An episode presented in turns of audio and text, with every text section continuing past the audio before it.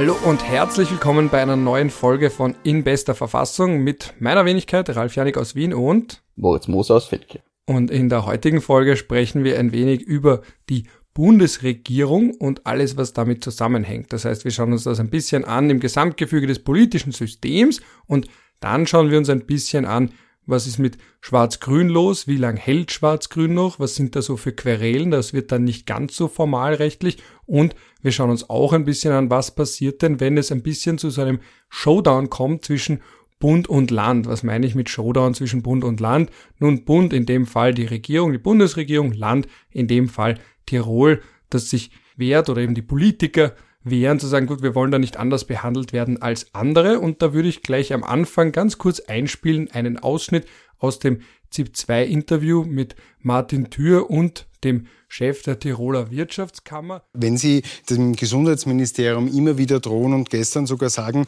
wenn morgen ansatzweise irgendwo was aus dem Gesundheitsministerium kommen sollte, dann werden Sie uns am Montag richtig kennenlernen. Was ist denn das für ein Umgang? Womit drohen Sie denn dem Gesundheitsministerium ganz konkret?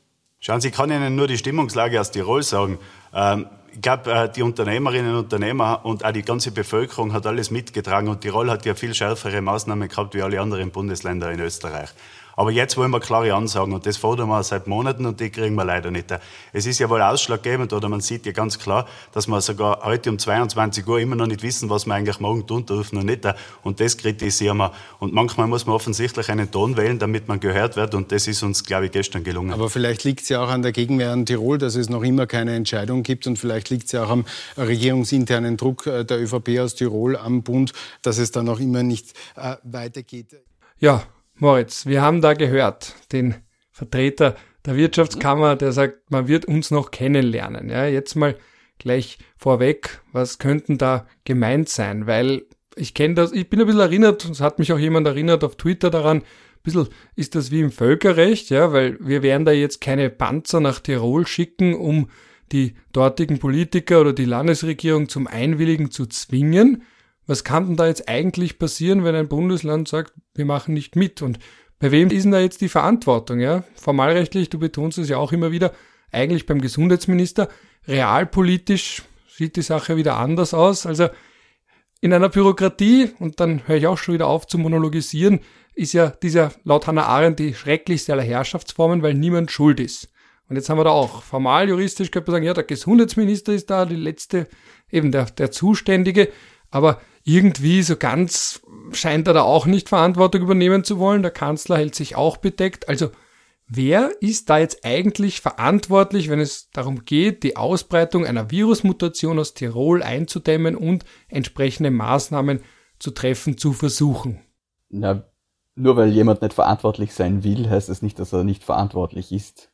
Also natürlich kann man die Realpolitik äh, äh, da nicht außen vor lassen. Aber am Ende des Tages ist es der Gesundheitsminister, der entsprechende Verordnungen erlassen kann, der entsprechende Weisungen erteilen kann im Rahmen der mittelbaren Bundesverwaltung auch an den Landeshauptmann. Und nur er kann das tun und niemand kann ihn dazu zwingen. Also, wenn ich, wenn ich nicht Minister sein will, darf ich mich nicht zum Minister nennen lassen. Ähm, und ich kann mich nicht auf andere rausreden. Ich meine, das, wo kommen wir denn dahin? Natürlich gibt's realpolitische äh, äh, Gegebenheiten, auf die jeder Minister Rücksicht nehmen muss. Aber am Ende des Tages, wenn ich in so einer schwerwiegenden Situation stehe und dann sage, naja, die Tiroler mögen das nicht und der Bundeskanzler wäre auch böse, dann muss ich halt sagen, ehrlich, dann habe ich halt einfach meinen Job verfehlt. Weil er ist oberste Gesundheitsbehörde, er ist allein zuständig und da kann man mir jetzt was von Realverfassung und sonst irgendwas erzählen. In Wahrheit kann er mit seiner Unterschrift die Sachen erledigen. Und wenn dann der Landeshauptmann von Tirol herkommt und sagt, er wird diese Weisung nicht befolgen, und vielleicht äh, wollte das der Herr Wirtschaftskammerpräsident ja irgendwie implizieren, vielleicht auch nicht, ich will ihm nichts in den Mund legen, aber wenn das dann so wäre, dann wäre das das, äh, das Problem der Tiroler, beziehungsweise äh, die Frage der Anklage des äh, Landeshauptmanns vom Verfassungsgerichtshof durch die Bundesregierung. Aber das wäre dann der nächste Schritt. Aber zu sagen so, ja, naja, das wird ja alles dann eh nicht gehen, deshalb mache ich es gar nicht erst, das ist halt ähm, bisschen Feigheit vor dem Feind, muss man sagen. Ja, und was würde dann passieren, wenn man jetzt wirklich sagt, gut, wir, in einer hypothetischen Welt, ja, wir reden da jetzt natürlich auch von Szenarien, also ein bisschen dieses Lehrveranstaltungsfeeling, das wir auch manchmal da haben in unserem Podcast, dass man sagt, na, was wäre denn wenn? Ja, also natürlich reden wir jetzt nicht von der Realität und dass das so weit kommen muss, aber was wäre denn, wenn der Gesundheitsminister jetzt sagt, ich hau jetzt auf den Tisch, ich bin jetzt mal nicht mehr Rudi Anschober, der Lehrer, der immer allen zuhört und sehr bedächtig ist, sondern ich bin mal Rudi Rambo Anschober und sage, ich habe im Endeffekt die Letztverantwortung, ich habe diese rechtliche Möglichkeit, ich hau jetzt auf den Tisch und mache eine entsprechende Weisung und dann sagt Rambo 2, heißt Herr Platter, gut, ich komme dem aber nicht nach. Das heißt, es kommt zu so einem Showdown, wie du jetzt sagst. Ministeranklage steht bei solchen Szenarien dann im Raum, aber wie Zahn ist eben das Gegenteil von zahnlos, sagen wir, wie zahnvoll, ja, wie viel Biss hatten das dann eigentlich im Endeffekt? Vor allem, wenn eine Ministeranklage bei einer, gegen einen Landeshauptmann, der aber gleichzeitig einer Partei entstammt, die in dieser Regierung der wesentlich größere Player ist, einerseits also einmal überhaupt die Frage, ob sowas überhaupt kommen kann und dann zweitens, selbst wenn es käme, wäre das dann alles so fix ist fix, weil der Jürgen Klatzer hat, glaube ich, auf Twitter ja auch angemerkt, eben bei Haslauer, deswegen war er so skeptisch. Naja, aber sobald man irgendwie sagen kann, naja, es war vielleicht so ein nicht vorwerfbarer Rechtsirrtum, dann passiert ja sowieso nichts. Also ich erlaube mir nochmal aufzuwerfen, was ist denn mit dieser Ministeranklage eigentlich? Was passiert da einerseits und dann wiederum andererseits, wie realpolitisch realistisch ist sowas im Fall eines Falles? Ja, in der, in, im Rahmen der mittelbaren Bundesverwaltung bei der ja äh, der Landeshauptmann als Träger der mittelbaren Bundesverwaltung im jeweiligen Bundesland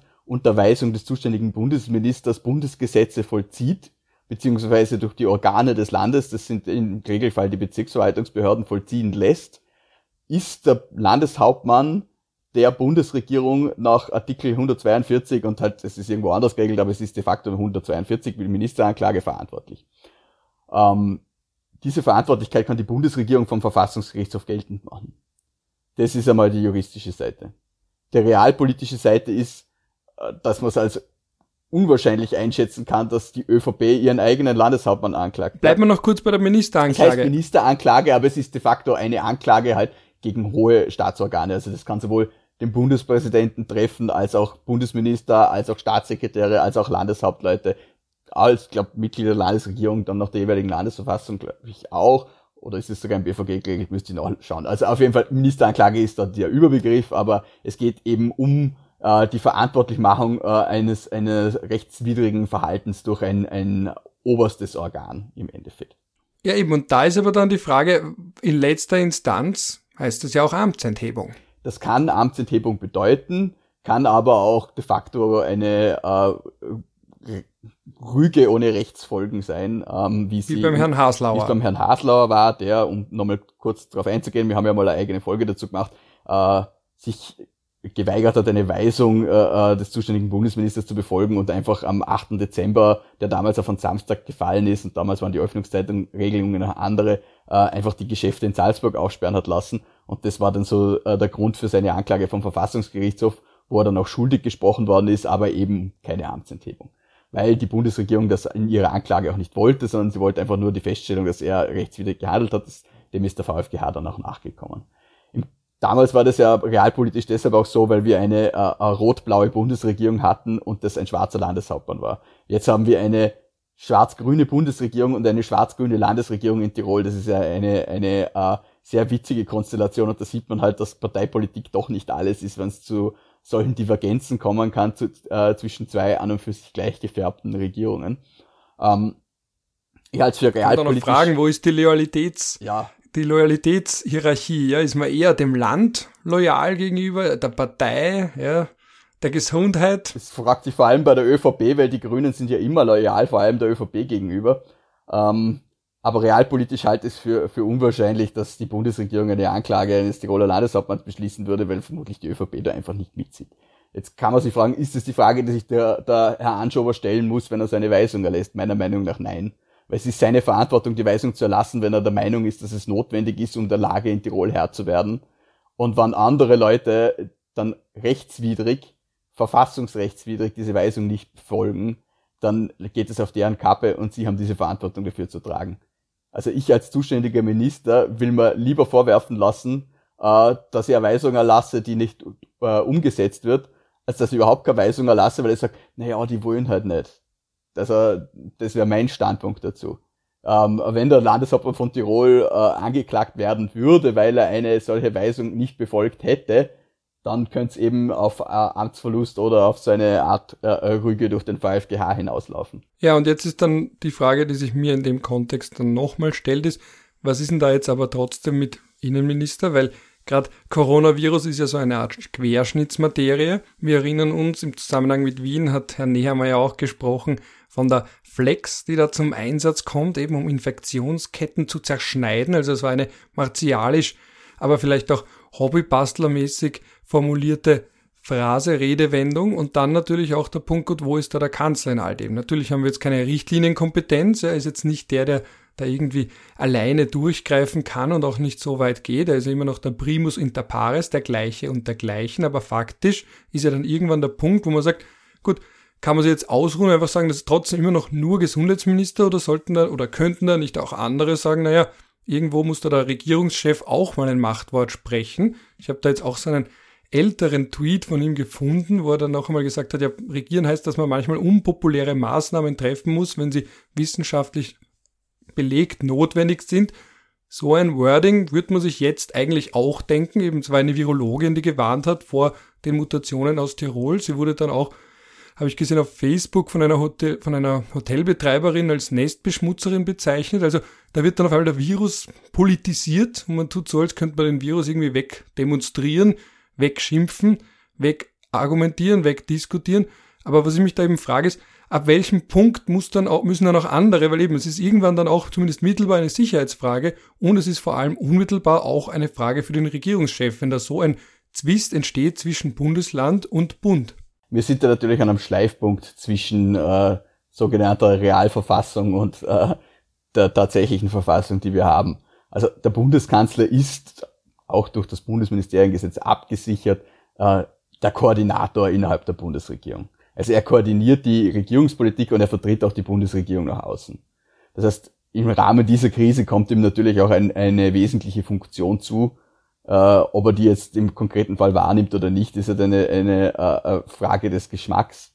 Tatsache ist aber, dass es den Bundeskanzler eigentlich nicht brauchen würde, weil er selber keine Vollziehungskompetenz in der Sache hat, abgesehen von seiner Koordinationsfunktion. Das heißt, so eine große Querschnittsmaterie ist das Coronavirus bzw. dessen Bekämpfung nicht.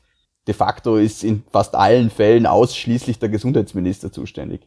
Und immer, wenn in den Medien steht, na, die Bundesregierung hat beschlossen, die Bundesregierung wird machen und so weiter, ist es, wenn es auf Verwaltungsseite passiert, de facto immer eine Verordnung des Bundesministers für äh, soziales Gesundheit, äh, Pflege und Konsumentenschutz gewesen. Und nicht. Äh, ja, aber faktisch kann man schon davon ausgehen, dass er sich immer bespricht, sowohl mit Sozialpartnern als auch anderen Regierungsmitgliedern. Man hofft es ja auch. Natürlich, das ist ja auch Politik. Das ist ja auch Politik. Politik ist ja gestalten und Politik ist auch vermitteln. Und da gehört das auch dazu, dass man sich Leute ins Boot holt und manchmal äh, Sachen wegnimmt, die man vielleicht wollte und so weiter. Das, ist, das ist ja alles un, un, un, äh, unbestritten.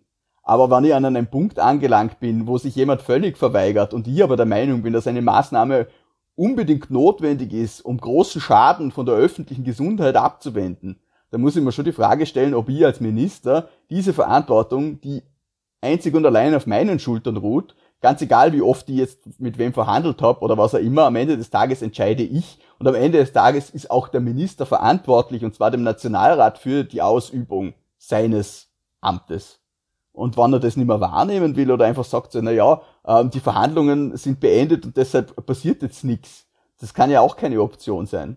Also der Minister hat ja auch im Pouvoir immer die Möglichkeit, selber zu entscheiden, wann er es denn kann. Und das muss er meiner Meinung nach die Verhandlungspartner auch spüren lassen. Weil meine, wenn dann jemand Kunden so sagt, so, ja, tut uns leid, unsere Verhandlungen werden leider zu keinem Ergebnis führen, Herr Minister, dann kann es ja nicht sein, dass der Herr Minister dann heimgeht und denkt, ja, leider ist nichts draus geworden, sondern in manchen Punkten äh, muss er halt einmal sein politisches Kapital auf die Waagschale werfen und sagen, okay, dann entscheid jetzt ich. Und das kann er ja auch, aber er hat es halt nicht getan.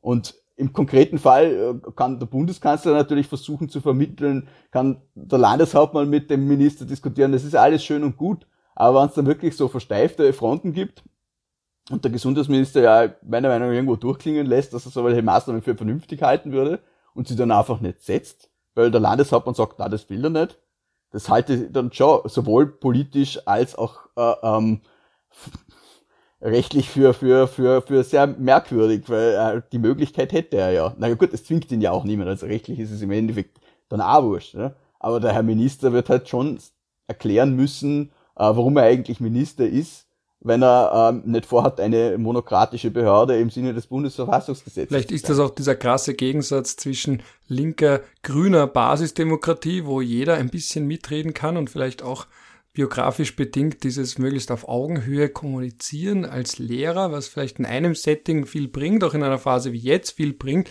aber vielleicht in, dann in anderen Momenten auch eine Schwach Schwäche sein kann. Ich meine, da sind wir einmal mehr beim Karl Schmidt, ja, diese alte Frage, ab welchem Punkt muss die Exekutive durchgreifen, ab welchem Punkt ist das ist jetzt zwar kein Parlamentarismus, das ist bei Karl Schmidt dieser Punkt, wo er sagt eben, Parlamentarismus ist irgendwann dysfunktional, aber ab irgendwann einem Punkt ist diese Konsensorientiertheit auch zu viel des Guten, wenn es einfach keinen Konsens gibt, wenn eben ein Gesprächspartner sagt, wir verweigern uns dem partout. Aber weil ja, du das angesprochen, ja, oder bitte? Äh, ich verstehe es auch einfach aus einer politstrategischen Sicht nicht. Die Grünen lassen sich von der ÖVP ständig aufplatteln. Also, äh, klassischer Fall jetzt ÖBB, man hat im Frühjahr schon eine Notvergabe gemacht, letztes Jahr, weil halt einfach die, die Zahlen nicht da sind. Und die Westbahnstrecke ist die einzige, die äh, wirtschaftlich läuft, deshalb gibt's da keine Subventionen, sondern da kann jeder fahren zu Selbstkosten. Und äh, das war halt jetzt während der Krise nicht der Fall im Frühjahr, deshalb haben die ÖBB und die Westbahn gesagt, entweder wir machen jetzt eine Notvergabe, sprich wir kriegen eine Subvention dafür, dass wir dort die, die Strecke bedienen, oder wir fahren nimmer. Das haben sie dieses Mal wieder gemacht und die ÖVP hat halt einfach hintenrum über den Finanzminister so, na, wir zahlen das nicht mehr, weil der Finanzminister muss da zustimmen. Das kann die Ministerin nicht alleine beschließen. Gut, und jetzt äh, äh kommt die ÖVP und sagt so, na, die Frau Ministerin muss ein Machtwort sprechen bei der ÖBB. Das heißt, die Frau, die Verkehrsministerin soll als Eigentümervertreterin und in dem Fall nicht als Aufsichtsbehörde, die halt da die, die Subvention zu vergeben hätte, sondern als Eigentümervertreterin der ÖBB, die ÖBB anweisen, eine nicht wirtschaftliche Strecke zu befahren das geht ja schon fast in die Richtung Untreue. Aber das sind so Geschichten, da hat man dann äh, ähm, den Schwenk drin. Also strategisch ist das natürlich unglaublich schlau, weil die ÖVP, das, der Finanzminister Dingsbums, das kriegen die Leute alles nicht mit. Was die Leute mitkriegen, ist, dass die Züge nicht fahren und dass die Verkehrsministerin schuld ist. Schön gemacht. Aber dass die Grünen dann in so einer Situation, wo ihr Koalitionspartner sie eh ständig auf Messer steigen lässt, nicht einmal hergehen und sagen, okay, wir haben den Gesundheitsminister, die ÖVP in Tirol rührt sich nicht, jetzt machen wir mal eine Weisung und schauen wir mal, was die ÖVP dann draus macht, weil, wenn er die Weisung nicht befolgt, dann muss die ÖVP nämlich rechtfertigen, warum es jetzt keine Anklage gegen den Herrn Platter gibt. Das findet nicht statt. Aus welcher Konsensualität heraus und aus welchem Wunschgedanken auch immer. Meiner Meinung nach ist das ein Strategiefehler auch, wenn wir jetzt von, von der Rechtspolitik einmal weggehen. Ja, und ich hätte auch nur zwei Erklärungen. Die eine ist die, dass vielleicht der Anschober, der Herr Rudi Anschober oder der Herr Anschober äh, selbst nicht ganz daran glaubt. Ja, ich meine, das hat man ja auch während der ganzen Pandemie gemerkt, dass er, also das ist ja auch immer wieder problematisiert worden, dass er einige Berater hat, die dann doch eher fast schon schwedische Ansätze verfolgen, was aber leider nicht kommuniziert wurde. Das habe ich mir in meiner grenzenlosen Naivität mal gewünscht. Ich habe ihn ja ein paar Mal getaggt auf Twitter und mir dann erhofft, dass man vielleicht irgendeine Antwort kriegt. Was ist denn ungefähr unsere Strategie? Ich krieg von ihm keine Antworten. Gut, da kann auch nichts gewinnen und nur verlieren, aber ganz grundsätzlich hätte ich mir gedacht, wenn wir schon in Richtung schwedischer Weg gehen und manche von den Öffnungen waren für mich in diese Richtung oder haben danach geklungen, auch manche der Aussage eben vom Allerberger von der AGES haben auch so ein bisschen in die Richtung vermuten lassen, dass wir da von Schweden ein bisschen lernen wollen. Ich glaube, da wurde auch der Tegnell wurde auch mal eingeladen auf Geheiß der AGES. Also dass wir da jetzt dem gar nicht mal so komplett abgeneigt sind. Aber wenn, dann wüsste ich das wenigstens ganz gern, wenn wir Eigenverantwortung, die aber eigentlich Fremdverantwortung auch sein sollte, wenn wir die so verstehen, wurde nicht kommuniziert, aber das wäre eine mögliche Erklärung. Die andere Erklärung, die ich dann auch noch gefunden habe, und die, das führt dann geradewegs zum zweiten großen Themenblock im großen Rahmen Bundesregierung, ist die, dass die Grünen einfach diese Sorge davor haben, dass sie aus der Regierung gekickt werden. Die mag rational sein, die mag nicht rational sein, aber anscheinend treibt die sie um. Und dann kommt halt immer wieder dieser Verweis darauf, naja, wir sind halt der Juniorpartner, naja, wir wollen keine schwarz-blaue Regierung, ja, jetzt wird auch immer wieder geredet von einem fliegenden Wechsel zu einer großen Koalition mit der SPÖ als Juniorpartner, also da wird alles Mögliche kolportiert und dann ist vielleicht auf einer individuellen Ebene wirklich diese Sorge davor, jetzt hat man endlich mal ein bisschen Macht und diese große Angst davor, sie wieder zu verlieren, weil die ÖVP kann sich sicher sein, sie wird in der nächsten Regierung sitzen, die Grünen können das nicht. Ja, aber wa was habe ich von dieser Macht, wenn ich aus Sorge sie zu verlieren, sie nie einsetze. Na, ab und zu schon. Also das bei der ja Nova-Erhöhung. Ja, ja, ab und zu, ab und zu schon bei der Nova-Erhöhung und Dinge. Ja, aber ehrlich, das ist halt dann am Ende des Tages mache ich eine, eine Rechnung und dann ziehe ich halt ab von die Dinge, die zugeben musste und die Dinge, die ich gekriegt habe und wann dann die, die Nova-Erhöhung dem gegenübersteht, dass ich nicht einmal mehr in Tirol für die Gesundheit sorgen kann und dass man, dass die Polizei in der Nacht Kinder zum Abschieben abholt, dann müssen die Grünen halt ihren Wählern schon erklären, warum sie es denn so gemacht haben. Und die momentanen Umfragen schauen ja nicht so aus, als würden das alle total super finden. Aber gut, ja, es kann schon sein, dass sie sich davor fürchten, aus der Regierung zu fallen. Ich meine, die einzige Partei, die äh, jetzt noch vielleicht äh, naiv genug ist, äh, fliegend in diese Regierung überzugehen, wäre wahrscheinlich eh die SPÖ. Aber langsam gehen auch dem Herrn Kurz die Koalitionspartner aus. Aber wenn die Opposition und wenn alle anderen Parteien so mit sich spielen lassen, beziehungsweise ähm, auf, de, auf dem Basar äh, der Eitelkeiten äh, es gern am billigsten geben, dann müssen sie sich halt auch nicht wundern, dass äh, die Mehrheitspartei, die Mehrheitspartei ist ja keine, aber die größte Partei mit ihnen Schlitten fährt, wie sie mit den Vorgängern Schlitten gefahren ist. Ja, aber irgendwo muss man halt einmal einen Schlussstrich ziehen, meiner Meinung nach. Und da muss man halt auch das Risiko in Kauf nehmen, dass dann die Regierung vielleicht platzt. Aber wie gesagt, gerade in dem konkreten Fall, glaube ich, wird sich die ÖVP sehr schwer tun, zu argumentieren, äh, warum sie jetzt eine Regierung platzen lässt, weil der Gesundheitsminister Tiroler abgeriegelt hat, weil es eine Gefahr für die öffentliche Gesundheit der Republik ist. Man kann auch sagen, dass es nicht so ist. Ich bin, keine, ich bin kein Epidemiologe, aber wenn jetzt momentan irgendwie seit einem Jahr alle welche sind. Aber es kann ja durchaus auch sein, dass man jetzt sagt, diese Variante ist so weit verbreitet, die Abriegelung von Tirol bringt nicht mehr wirklich was. Hat, hat man ja auch schon gelesen, kann ja auch sein. Aber ich würde mir einen Gesundheitsminister wünschen, der sich hinstellt und entweder das eine oder das andere sagt und dann auch danach handelt. Aber ein Gesundheitsminister, der irgendwie so zwischen Tür und Angel zum Verstehen geht, der würde eigentlich doch gern Tirol absperren, weil er es für vernünftig hat. Aber er traut sich nicht, weil der Landeshauptmann und der Bundeskanzler dagegen sind. Das ist halt Schwäche. Das ist Schwäche.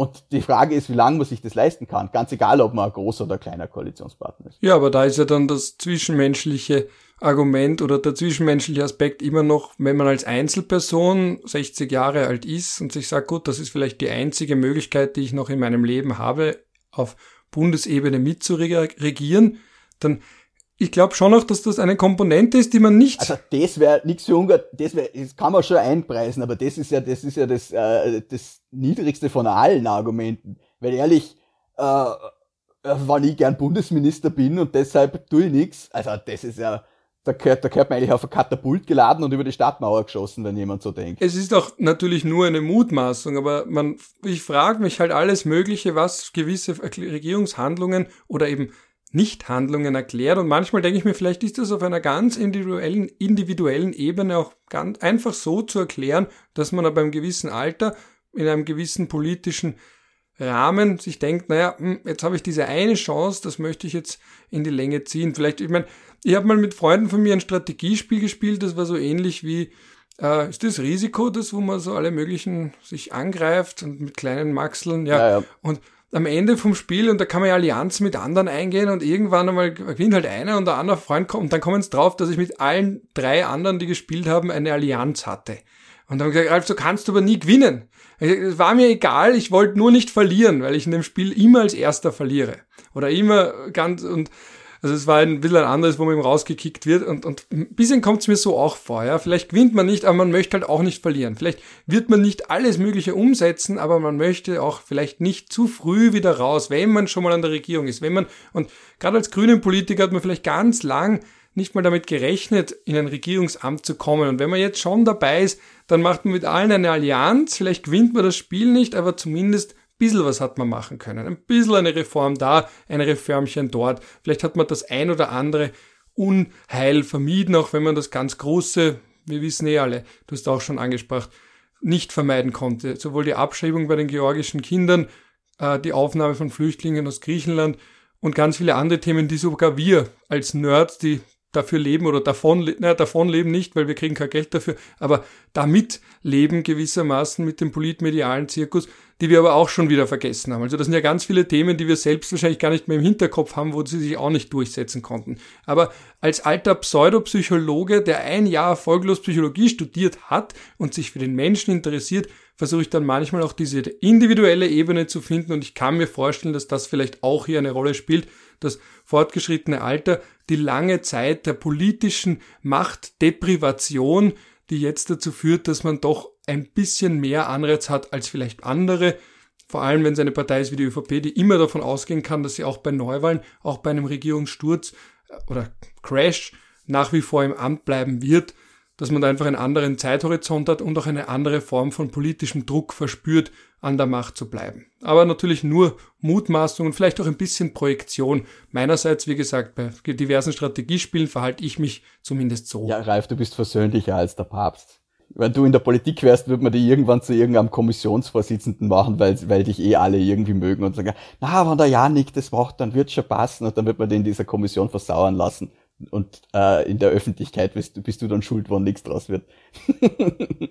Ja, aber das ist ja, eigentlich, eigentlich war das ja gerade kritisch gemeint. dass es bedeutet, dass man das persönliche Interesse an der Macht zu partizipieren höher bewertet als das Einstehen für Prinzipien oder das Aufstehen unter Inkaufnahme des Risikos, dann von der Macht verdrängt zu werden. Kritik geht runter wie Öl. Macht als Selbstzweck. Macht als, Macht als Selbstzweck. Ich habe gesagt, sogar deine Kritik geht runter wie Öl, habe ich gesagt. Du bist, du bist einfach so viel konzilianter als ich. Aber red mal, red mal doch über die Bundesregierung an ja, sich, das, das wollten wir ja machen, oder? Und das, das bringt mir ein bisschen weiter vom Herzinfarkt weg. Ja, dann, wir, jetzt fängt der zweite Meta-Teil an und da wäre eben zwei Fragen an dich oder zwei Themenblöcke, die ich da dich bitten würde, kurz einzuleiten. Einerseits, was meinen wir mit dem Begriff Regierung? Und dann darauf aufbauend, aber da werde ich dann nochmal nachhaken, weil ich eben schon angemerkt habe, nun, die ÖVP kann immer davon ausgehen, sie hat quasi ein Abo darauf, in der Regierung zu sitzen warum das eigentlich so ist und da vielleicht noch ein bisschen drauf eingehen, warum haben wir zum Beispiel in Österreich nie Minderheitenregierungen oder Minderheitsregierungen. Aber fangen wir ganz allgemein an. Was meint man mit diesem großen Wort Regierung eigentlich? Weil im Völkerrecht, da gibt's ja Government in zweifacher Hinsicht. Der Begriff wird einerseits verstanden als das, was wir im Deutschen alle wahrscheinlich als primäre Assoziation haben, heißt Regierungschef und jeweilige Minister für die unterschiedlichen Bereiche und andererseits meint man mit Government im Völkerrecht auch immer den gesamten Staatsapparat, die Staatsgewalt. Also das geht runter bis hin zum Vollzugsbeamten, bis zum einzelnen Polizisten. Das ist dann manchmal auch beim frühen, Le also wie ich mit dem Völkerrecht das erste Mal zu tun hatte, habe ich mich immer gewundert, warum spricht man da immer vom Government? Der Government hat das gemacht, hat jenes gemacht, aber eben, was meinen jetzt wir, wenn wir von Regierung sprechen und wieder zurück vom Völkerrecht, von der globalen Dimension aufs große, gefühlt große Österreich zu kommen. Was ist denn eigentlich so eine Regierung, so eine Bundesregierung? Eine Bundesregierung ist ein oberstes Organ der Vollziehung, das selbst aus obersten Organen der Vollziehung besteht. Das heißt, die Mitglieder der Bundesregierung, und das sind der Bundeskanzler, der Vizekanzler und die Bundesminister, nicht die Staatssekretäre. Das war dir wichtig, gell? Ja, sie sind selbst oberste Organe der Vollziehung. Laut BVG sind auch die Staatssekretäre oberste Organe der Vollziehung, aber das stimmt nicht, weil sie, keine, weil sie selber der Weisung des Ministers unterstehen, dem sie zugeteilt sind. Ähm, diese äh, oberstes Organ bedeutet einfach, da ist keiner mehr drüber. Niemand kann ihnen formal rechtlich Weisungen erteilen. Jetzt haben wir da vorher drüber geredet, dass es natürlich Muss ein schönes Gefühl sein. sein kann, sich abzusprechen mit anderen. Aber natürlich, es ist ein, ein Last Resort, auf das man sich auch zurückziehen kann und sagen, ich bin der Minister und ich entscheide jetzt. Ähm, Weil ich sag. Ein, ein weiteres ja, genau. Ein weiteres oberstes Organ der Vollziehung ist zum Beispiel der Bundespräsident und äh, dann haben wir da die, die Landesregierungen und deren Mitglieder, das sind auch oberste Organe der Vollziehung, weil sie ja Landesrecht vollziehen und da kann ihnen der Bund auch nichts anweisen. Der Bund kann den Landeshauptleuten nur Weisungen erteilen, wenn es eben um die mittelbare Bundesverwaltung geht. So, diese Bundesregierung ist ein Kollegialorgan und äh, nach guter alter Tradition der Monarchie noch äh, herrscht in diesem äh, äh, Kollegialorgan das Einvernehmen, sprich, wann etwas abgestimmt wird, müssen alle dafür sein. Ähm, wenn einer dagegen ist, dann gilt es als abgelehnt. Ähm, das steht mittlerweile sogar im BVG. Das hat man äh, mit der, einer der Corona-Novellen reingebracht und ähm, ist eines der Dinge, die nicht ablaufen. Das heißt, das, das Abstimmungsverhalten der Bundesregierung ist jetzt erstmals auch formal juristisch geregelt. Das war es davor nicht. Ähm, die Bundesregierung ähm, als Ganzes ist natürlich das zentrale politische Organ der Republik aus mehreren Gründen. Einerseits, weil die, der Großteil der Kompetenzen in Gesetzgebung und Vollziehung in Österreich auf Bundesebene liegt. Und zweitens deshalb, weil die Bundesregierung von der Mehrheit im Nationalrat abhängig ist. Diese Abhängigkeit der Regierung von der Parlamentsmehrheit führt dazu, dass die Regierung de facto ein äh, Koalitionsausschuss des Nationalrates ist. Sprich, der Nationalrat dominiert die Zusammensetzung der Bundesregierung, die zwar formal vom Bundespräsidenten ernannt wird, aber die ja aufgrund der Tatsache, dass der Nationalrat sie äh, ihr jederzeit das Vertrauen entziehen kann, sehr massiv vom Nationalrat abhängig ist. Das heißt, eigentlich, wir sprechen immer davon, dass die Regierung das Parlament dominiert, aber eigentlich ist es ja umgekehrt. Und die wichtigsten ähm, äh, Proponenten der Parlamentsparteien sitzen ja in der Regierung drinnen. Also wir haben es nicht wie in den USA, wo äh, der Senat zwar der Besetzung der einzelnen äh, Secretaries und Undersecretaries zustimmen muss, die der Präsident in, seine, äh, in sein Kabinett beruft. Das ist ja auch mehr eine Administration als eine Regierung in den USA. Das ist ja, deswegen ja, sagt man auch Administration. Auch Administration. Ja, aber das hat ja auch deshalb, das kommt ja daher, dass sie so einen, einen, umfassenden Government-Begriff haben. Also man sagt ja, da kommt ja auch die Legislative und Judikative dazu. Man sagt ja, the judicial branch of the US Government. Also das wird man bei uns ja nie unter Regierung subsumieren, was bei denen alles unter diesen Government-Begriff fällt. Deshalb wäre ja ähm, die Administration des Kabinetts des US-Präsidenten als Regierung zu bezeichnen, äh, im US-amerikanischen Sinne ein bisschen verfehlt. Es ist vielleicht auch so eine Form der Begrifflichkeiten. Ähm, und ähm, was noch ein Unterschied ist eben, dass wir in Österreich diese, diese Minister haben, die eine Eigenverantwortung in ihrem Ressort haben. Sprich, jedes Bundesgesetz, das erlassen wird, da steht dann drunter, wer für die Vollziehung zuständig ist, teilweise auch für einzelne Bestimmungen steht da. Äh, die, für die, die Vollziehung dieses Bundesgesetzes obliegt der Bundesregierung. Das heißt, die Bundesregierung muss dann als Kollegialorgan dieses Gesetz vollziehen und Verordnungen, die im Rahmen dieses Gesetzes erlassen werden können, müssen dann auch von der Bundesregierung als Kollegialorgan beschlossen werden. Es kann aber auch sein, dass ein Gesetz äh, die Vollziehung einem einzelnen Bundesminister zuweist, wie zum Beispiel das Epidemiegesetz, glaube ich, ausschließlich oder zumindest weitgehend dem Gesundheitsminister übertragen ist.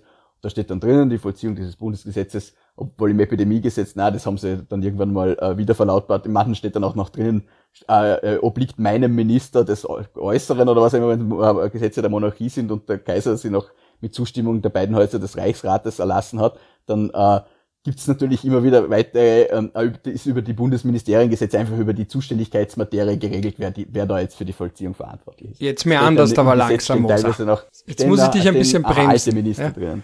Ja, und manchmal sind auch zwei Minister für die Vollziehung zuständig, die müssen dann im Einvernehmen handeln. Aber um auf das zurückzukommen, noch ganz kurz, was ich ursprünglich sagen wollte, wir haben dieses Ministerialprinzip oder auch Ressortprinzip, wo ein Minister quasi der König in seinem Ministerium ist und da kann ihm niemand reinpfuschen. In den USA gibt's das nicht. Du hast diese Secretaries, die ja in einem gewissen Sinn auch wirklich Sekretäre sind, nämlich Sekretäre des Präsidenten. Die können zwar Entscheidungen treffen, auch selbstständig und äh, ihre Organe, die unter ihnen handeln, anweisen, aber wenn der Präsident kommt und sagt, na, das ist anders, dann ist das quasi ein Overruling. Sprich, da, die sind dem Präsidenten auch tatsächlich untergeordnet. Während die Mitglieder der Bundesregierung in der Vollziehung ihres eigenen Ressorts weder dem Bundespräsidenten noch dem Bundeskanzler untergeordnet sind. Die können ihnen keine Weisungen erteilen. Der Bundespräsident kann sie zwar auf Vorschlag des Bundeskanzlers entlassen, aber ihnen anschaffen, wie sie jetzt was zu tun haben, kann er, wenn man jetzt einmal vom äh, Ausnahmefall des Oberbefehls absieht, nicht. Ja, und jetzt einerseits, ja, in der öffentlichen Wahrnehmung glaubt man ja oft, dass quasi die Regierung auch alles beschließt eben und dass die Regierung auch alle Gesetze beschließt. Also oft wird ja der Nationalrat vergessen, was einfach an der hohen Zahl an Regierungsvorlagen liegt. Kannst du die, warst du da Teil von dem Addendum-Projekt? Wie viele Gesetze auf Regierungsvorlagen zurückzuführen sind. Ich glaube, wir haben versucht, oder es, ich, ich war nicht dabei, aber es ungefähr prozentuell zu erfassen. Das kann schon sein, das kann schon sein, aber ich könnte mir jetzt an keinen Prozentsatz mehr erinnern, aber ich glaube, es sind sehr viele, also das, das Allermeiste. Und auch, und auch, das ist ja auch kein Gradmesser, das ist ein reiner Formalpunkt, weil viele Initiativanträge, sogenannte selbstständige Anträge, die von Abgeordneten im Nationalrat eingebracht werden, sind ja in Wirklichkeit auch in den Ministerien ausgearbeitet worden und werden nur deshalb von den Abgeordneten der Regierungsparteien eingebracht, weil man keine Begutachtung machen will. Also das ist dann oft eine, Umgehungskonstruktion, bedeutet dann aber nicht, dass das eine tatsächlich vom Parlament ausgehende Gesetzgebung wäre, die inhaltlich durch diese äh, äh, Mitglieder des Nationalrates geprägt wäre, sondern das ist dann halt einfach, das hat der Minister denen zugesteckt und die schicken es dann halt in den Ausschuss. Wie oft kommt das dann überhaupt vor, dass ein Gesetz zustande kommt aufgrund der Initiative von einem Parteimitglied einer Partei oder einem Nationalratsabgeordneten von einer Partei, die nicht in der Regierung sitzt. Kommt das überhaupt vor bei uns? Es kommt vor. Es kommt sehr selten vor, aber es kommt vor. Das sind dann meistens so Sachen, wenn jemandem ein Fehler auffällt und dann bringt man es ein. ein. Ein Beispiel zum Beispiel, äh, ähm, ein Beispiel zum Beispiel, na, na, na, ähm, ist das sogenannte Schweinwerfer ah, ja, ja, Kraftfahrzeuggesetz. Ja. Das war das, ja, das war halt einfach ein, ein, ein Tippfehler. Da ist halt statt Scheinwerfer Schweinwerfer gestanden und das ist irgendjemandem beim Team Stronach aufgefallen, wahrscheinlich weil er sich selber vertippt hat bei der Suche im Ries oder irgendwer hat ihn aufmerksam gemacht und dann hat halt das Team Stronach einen Antrag gestellt, der nur darauf äh, abgezielt hat, aus dem Scheinwerfer einen Schweinwerfer zu machen Uh, und der ist dann halt angenommen worden und das war dann so ein, Beisp also ein Beispiel für ein Gesetz, das halt von einer Oppositionspartei eingebracht wurde. Es gibt schon auch andere Ausnahmen. Fast schon schade, weil das wäre so ein Beispiel gewesen, wo der Verfassungsgerichtshof die Möglichkeit hätte nützen können, falls es sich jemals ergeben hätte oder auch jedes andere Gericht, das damit zu tun hat, zu sagen, ja, jetzt ist die Grenze der Wortinterpretation erreicht, jetzt gehen wir ins Teleologische, jetzt gehen wir vielleicht in die historische Interpretation. Ganz offensichtlich ist hier ein Scheinwerfer gemeint und kein Schweinwerfer und der Rechtspositivist würde dann sagen, nun ja, man muss diese noch so kleine Unsicherheit beseitigen und entsprechend das Wort richtigstellen, weil sonst gleiten wir ab in eine zu hohe Ermessenssphäre der Gerichte, wenn sie sogar ein Wort umdeuten dürfen, selbst wenn es noch so offensichtlich nicht das Richtige ist. Ja, das nur als kleines Nerd-Bonmot. Aber ich habe dich unterbrochen. Du wolltest noch ganz kurz was ausführen, ja? In Bezug auf diese. Ja, ich wollte sagen, es die Legacy Mann, des Team Stronach vielleicht in manchen Fällen gibt es dann halt einfach, gibt's dann einfach einen politischen Druck, der so groß wird, dass dann die Regierungsparteien sagen, ja, wir nehmen diese Oppositionssache auf. Aber dann sind die Regierungsparteien dann oft auch zu eitel, einfach dem Antrag der Opposition zuzustimmen, sondern bringen einen eigenen ein, der entweder gleichlautend ist oder fast gleichlautend und klauen da gewissermaßen äh, äh diese Oppositionsidee, damit dann am Ende ja ihre Namen draufstehen. Das sind dann halt so Kleinlichkeiten oft, aber es ist es ist halt oft der Fall, dass, dass äh, man einfach nicht will, dass die Regierung da irgendwie mit, mitmacht. Aber wenn wir jetzt so äh, klassische Parlamentsgesetzgebung der letzten Jahre, die wir hatten, ist zum Beispiel diese, dieses Parlamentsgebäudesanierungsgesetz. Ich glaube, das ist dann auch wirklich ohne Ministerien. Also vielleicht hat man da irgendwo mal Hilfe braucht oder so, aber das war dann schon etwas, was die Parteien im Parlament untereinander gemacht haben. Also es ist eigentlich traurig, dass es so wenig ist, aber die Parlamentssanierung haben sie selber abwickelt, ja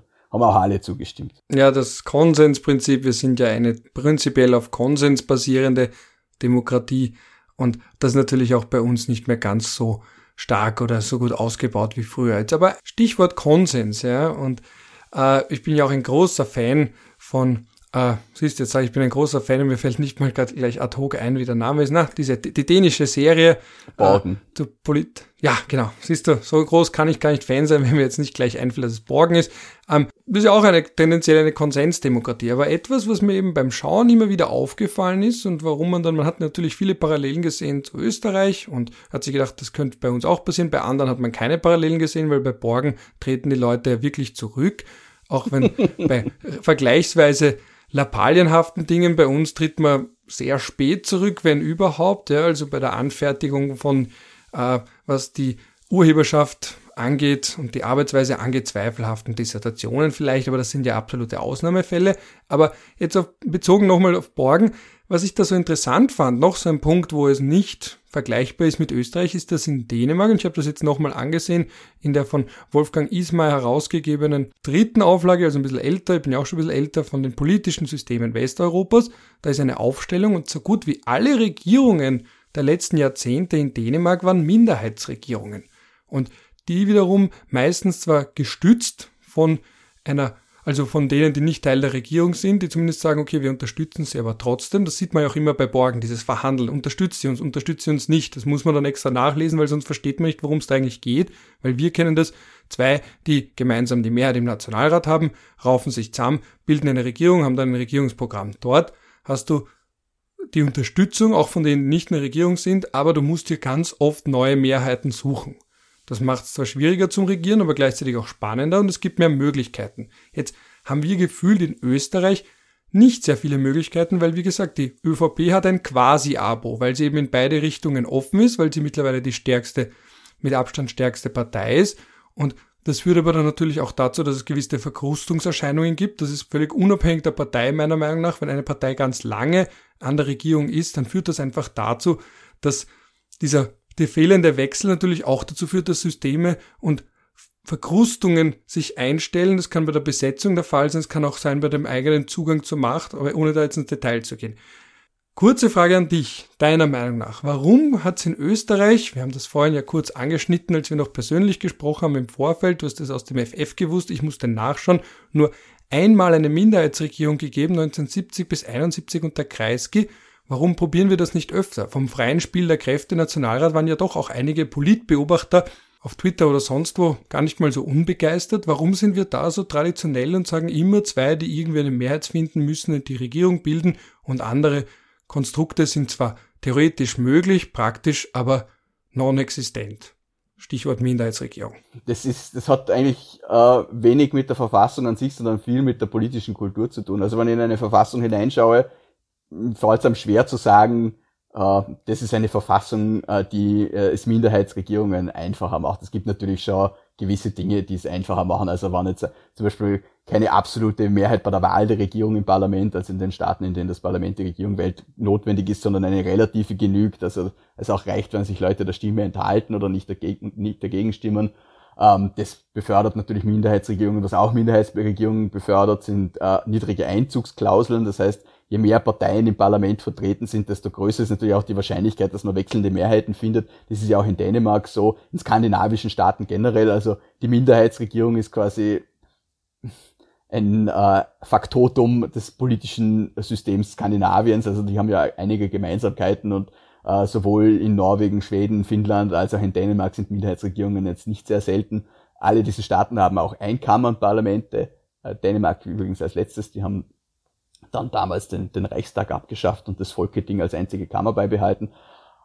Das ist, das sind einmal so Indikatoren, aber das wäre in Österreich jetzt nichts da, wo man sagen würde, das ist hindernd. Im Gegenteil, sogar die Tatsache, dass der Bundespräsident eine Regierung ernennt und der Nationalrat ihr äh, nicht einmal implizit, also ich meine, sie muss sich ihm vorstellen und so, aber er muss halt nur kein ähm, Misstrauensvotum starten. Das ist äh, eigentlich eine relativ niedrige Schwelle im Verhältnis jetzt zum Beispiel zu Deutschland und würde es eigentlich Minderheitsregierungen einfacher machen. Es ist in Österreich einfach nicht Teil der politischen Kultur. Das hat auch den Grund, dass es in Österreich einfach sehr lange zwei politische Parteien gegeben hat, die abwechselnd eine absolute Mehrheit hatten, beziehungsweise sich in ihrer Politik so diametral gegenübergestanden sind und dann doch wieder nicht, dass sie lieber miteinander koaliert haben, äh, als der anderen Partei ähm, das Wasser völlig abzugraben. Das ist auch so eine ähm, eine Konsequenz aus dem 34er Jahr, dass man dann äh, den anderen nicht ganz verhungern lässt, äh, äh, aus Angst, dass es wieder eskalieren könnte.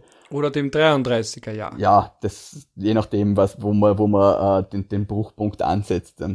Ähm, und dann hat's halt mit der FPÖ erst sehr spät, also erst sehr spät, halt, ja, ab 49 dann ähm, eine, einen dritten äh, im, gegeben. Die KPÖ war halt für die ÖVP völlig inakzeptabel und die, die, der VDU und dann später die FPÖ ähm, waren für die SPÖ bis zum gewissen Grad inakzeptabel. Ähm, die ÖVP wollte ja mal die FPÖ mit in die Regierung äh, äh, nehmen. Das hat aber der Bundespräsident Körner damals abgelehnt. Und ähm, Kreisky hat sehr gut mit Friedrich Peter gekonnt, dem langjährigen FPÖ-Chef. Aber das wäre für die SPÖ damals schwer darstellbar gewesen, warum die jetzt jemanden von der SS in die Regierung holen. Also ich meine, sie haben ja so Nazis eingeholt, aber da, da hätte dann die SPÖ wahrscheinlich schon ein bisschen zerrissen. Uh, auf jeden Fall hat man das nicht getan. Man hat halt der, der FPÖ damals diese, diese, diese Wahlrechtsreform gegeben, die die SPÖ auch selber gebraucht hat, weil das Wahlrecht einfach zwar schon ein Verhältniswahlrecht war, aber einfach ländliche Gebiete und damit die ÖVP äh, bevorzugt hat. Also wir haben, glaube ich, zwei Fälle gehabt in der Geschichte der Zweiten Republik, wo die SPÖ mehr Stimmen hatte als die ÖVP, aber mehr, weniger Mandate und deshalb die ÖVP dann auch den Bundeskanzler gestellt hat. Und das war dann eben ein Ziel der SPÖ und der FPÖ, das abzuschaffen. Und das war eigentlich auch ähm, so der Dreh- und Angelpunkt, wie diese Unterstützung der FPÖ für die SPÖ-Minderheitsregierung, die wir ja eben damals 70, 71 hatten, zustande gekommen ist. Aber es war allen von vornherein klar, dass das Ganze früher oder später auf Neuwahlen hinausläuft und da ist nicht die damals noch vierjährige äh, Legislaturperiode ausgeschöpft wird.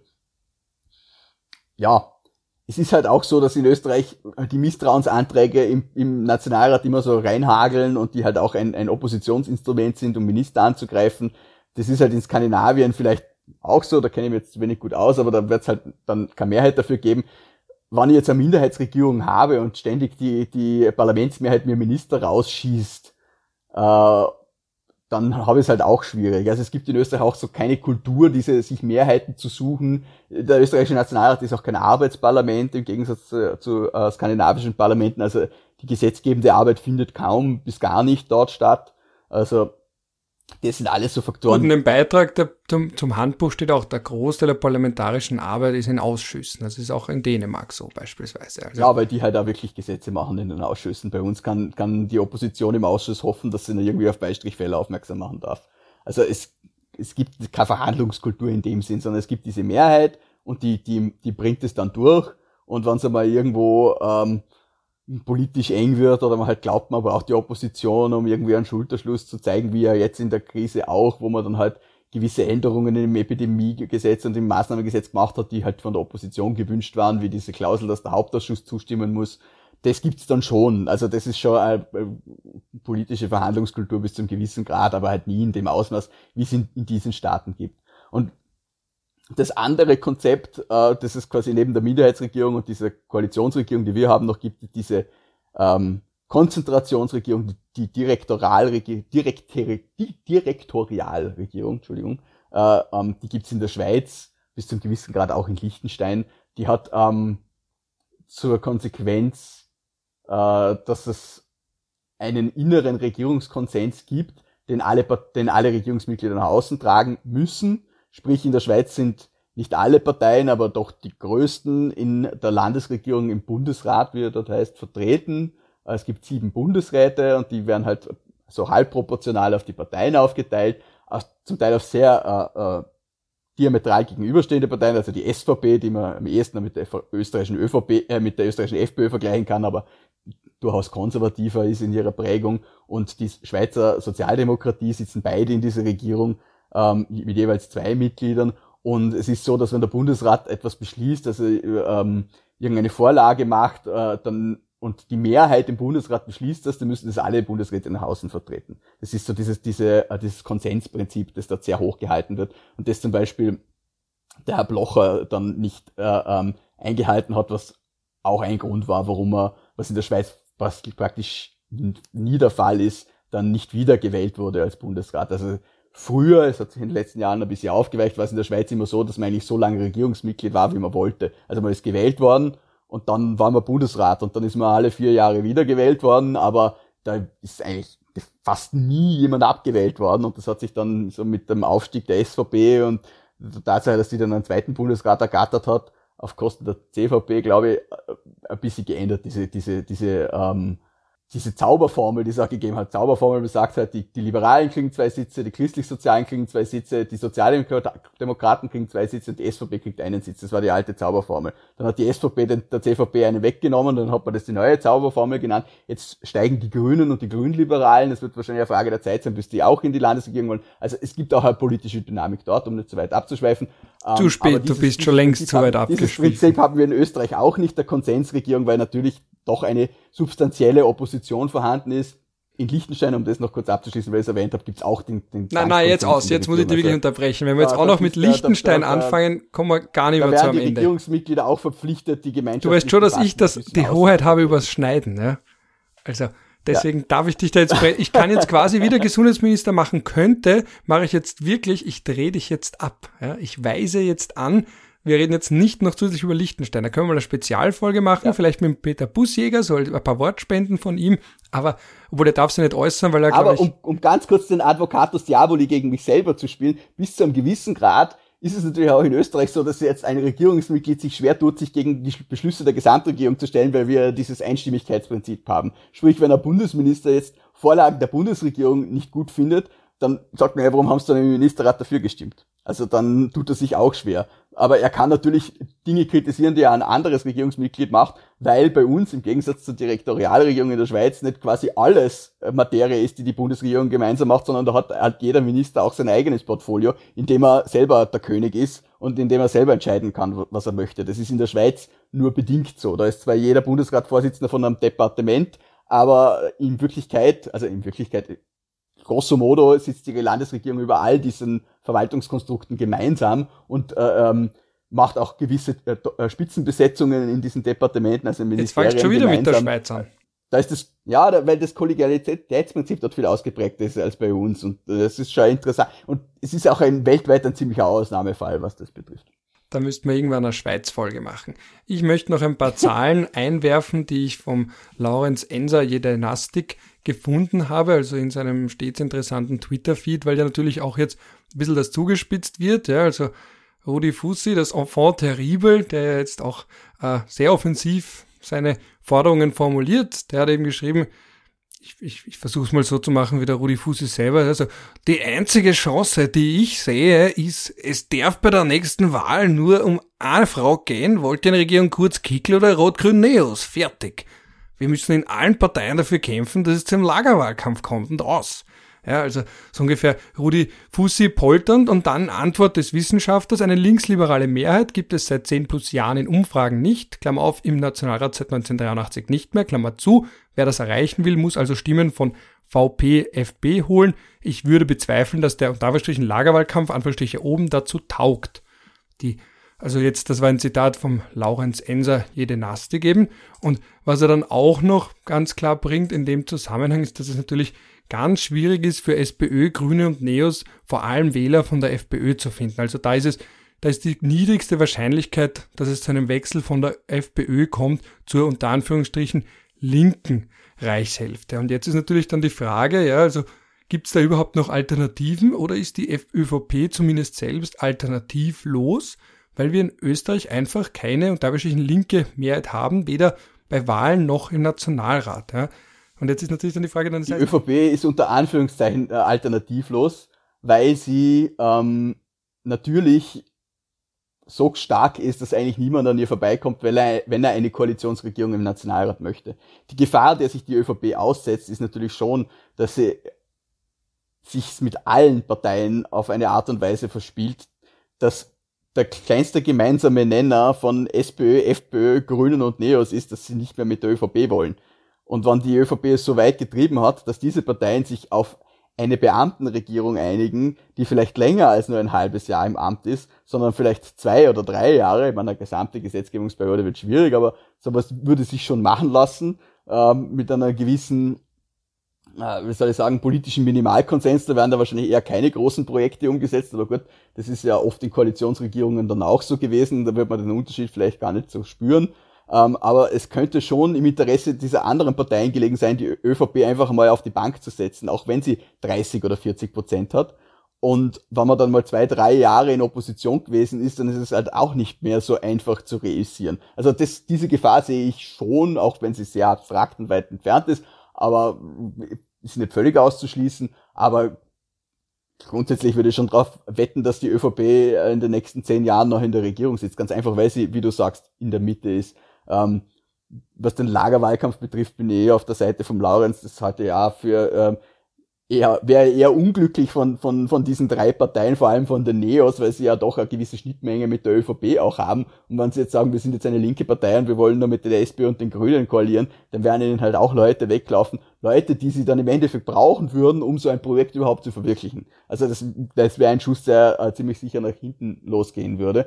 Ähm, und was in, wäre in Österreich auch sehr unüblich ist. Es gibt in anderen Ländern, Ländern dann immer so Parteibündnisse oder Koalitionen, die quasi gemeinsam in den Wahlkampf ziehen und sagen, wenn wir eine Mehrheit machen, dann, dann bilden wir die Regierung. Es gibt ja diese Tradition in Österreich. Auch das passiert auch bei Borgen, ja, in der letzten Staffel, wo dann eben die ehemalige Premierministerin, ja, Birgitte, nicht Brigitte, aber Birgitte, wo sie dann eben sagt, ja, ich, ich steige da doch aus aus diesem Bündnis und sie bricht mit einer Tradition, ich mir dachte, naja, pf, wo ist denn da jetzt das Ding? Also wieder aus österreichischer Sicht dachte man sich eine eigene Sache machen, ja, machen ja sowieso alle, aber eben bei Borgen kommt das ja ohne was zu spoilen, aber dann eben vor, ich habe jetzt schon was gespoilt, aber bis jetzt soll es eh schon jeder gesehen haben und man sollte auch spätestens jetzt nachschauen, weil anscheinend kommt doch noch eine vierte Staffel, aber eben da bricht sie ja auch aus, aus, aus, dieser, aus diesem gemeinsamen Wahlbündnis, wo die sagen, wir treten gemeinsam an und werden dann auch gemeinsam regieren.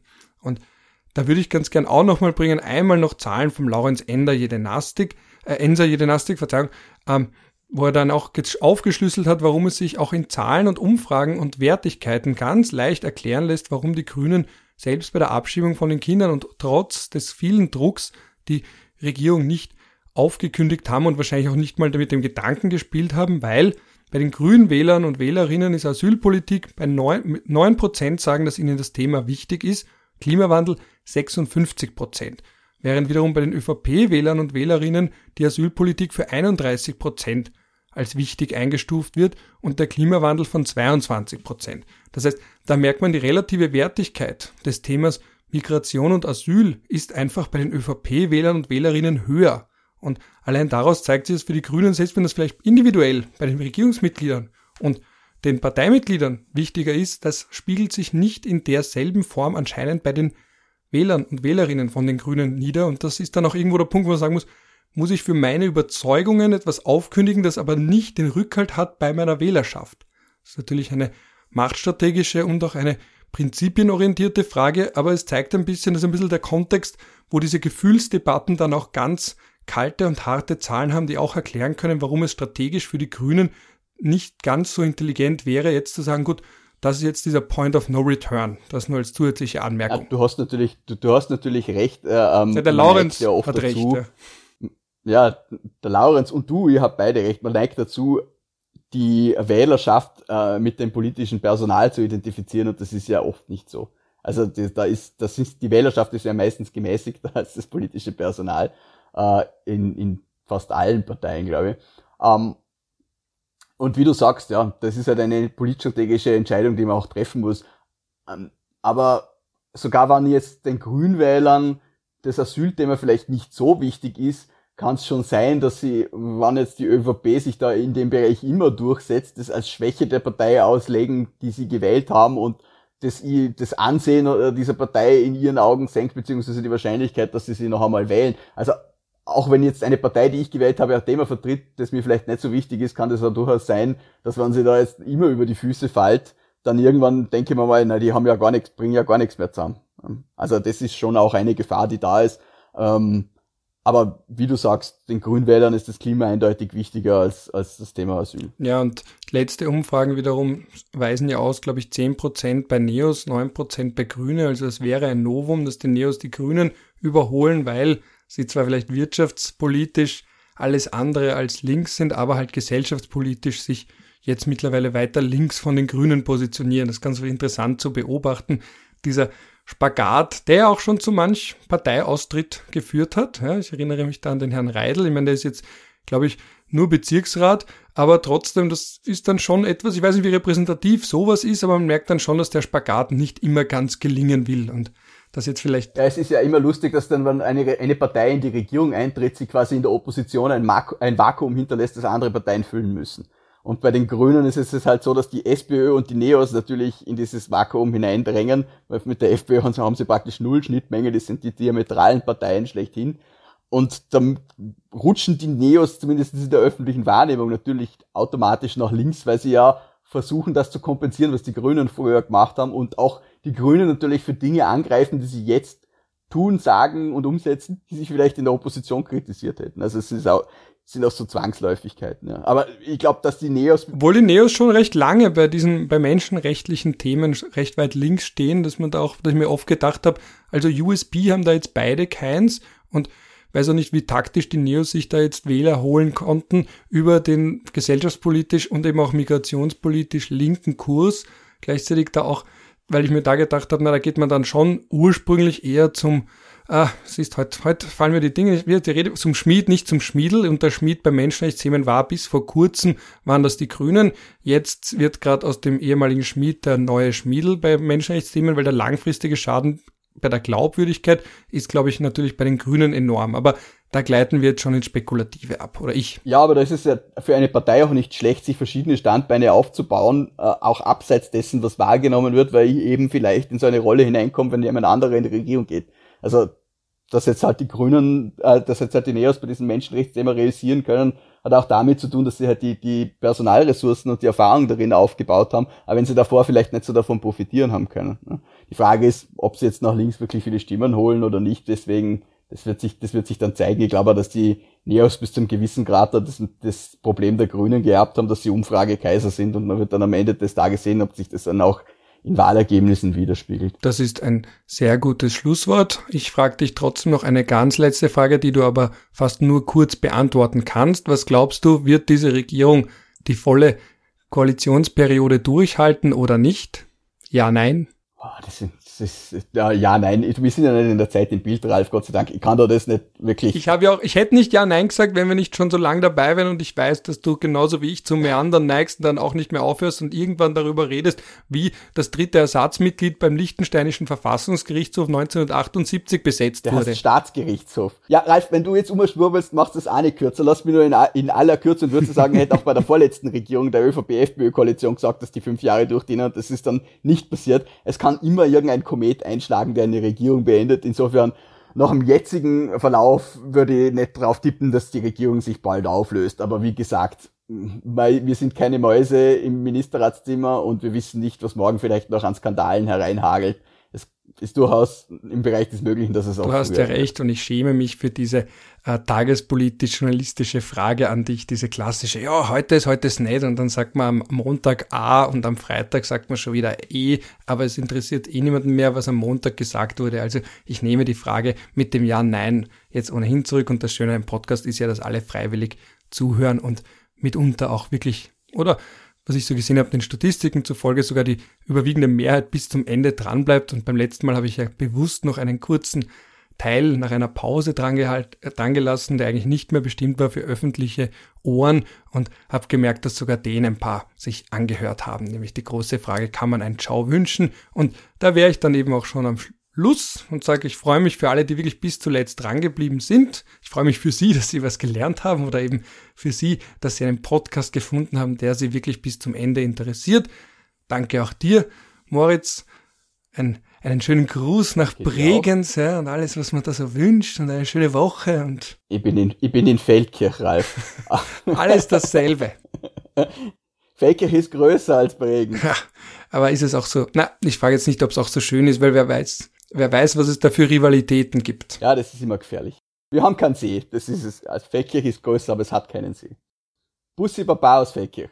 Und ein Servus aus Wien.